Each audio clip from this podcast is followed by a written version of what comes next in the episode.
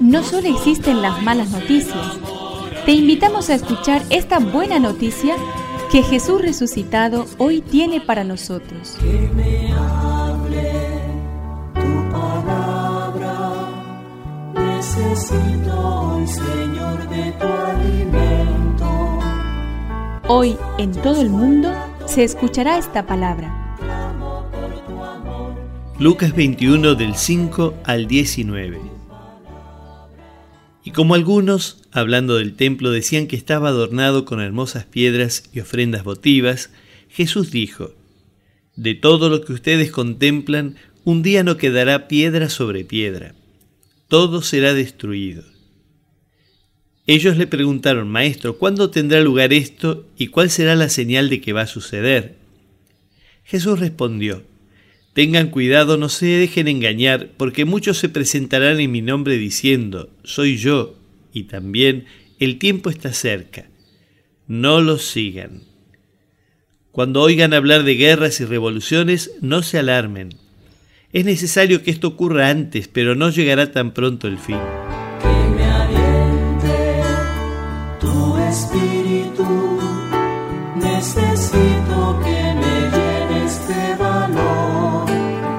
Permanezcan firmes, yo estoy con ustedes hasta el fin, y cuando el fin llegue, también allí estará Jesús.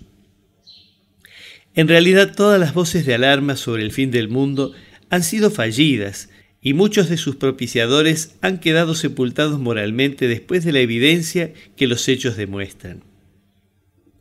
Ha sido argumento reiterado de ciertas sectas, especialmente milenaristas, tremendistas y oportunistas, sembrar terror sobre el tema del fin del mundo. Ha habido casos de espantosos suicidios colectivos en nombre del juicio final. El Evangelio anuncia el qué, pero no señala el cuándo. Arrogarse esa función es presunción, vanidad y falta de honestidad. Siempre puede ser bueno acercarse al Señor y orar para vivir en la verdad, en profundidad, sin que te preocupen demasiado las apariencias, el que dirán, el esplendor de lo efímero. El fin llegará cuando el Señor quiera. Mientras tanto, aprovecha el hoy, si puedes, con la inocencia y la frescura de los niños.